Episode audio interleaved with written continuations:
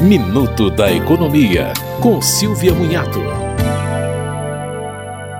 Lei sancionada pelo governo obriga as administradoras de cartões de crédito a submeterem ao Conselho Monetário Nacional uma proposta de limitação das taxas de juros cobradas pelos cartões até o final do ano. Caso isso não ocorra, a lei impõe um teto de 100% do valor da dívida, ou seja, o consumidor não poderá pagar mais do que o dobro da dívida. A nova regra determina que os limites terão que ser renovados anualmente e devem valer para juros, encargos e parcelamentos.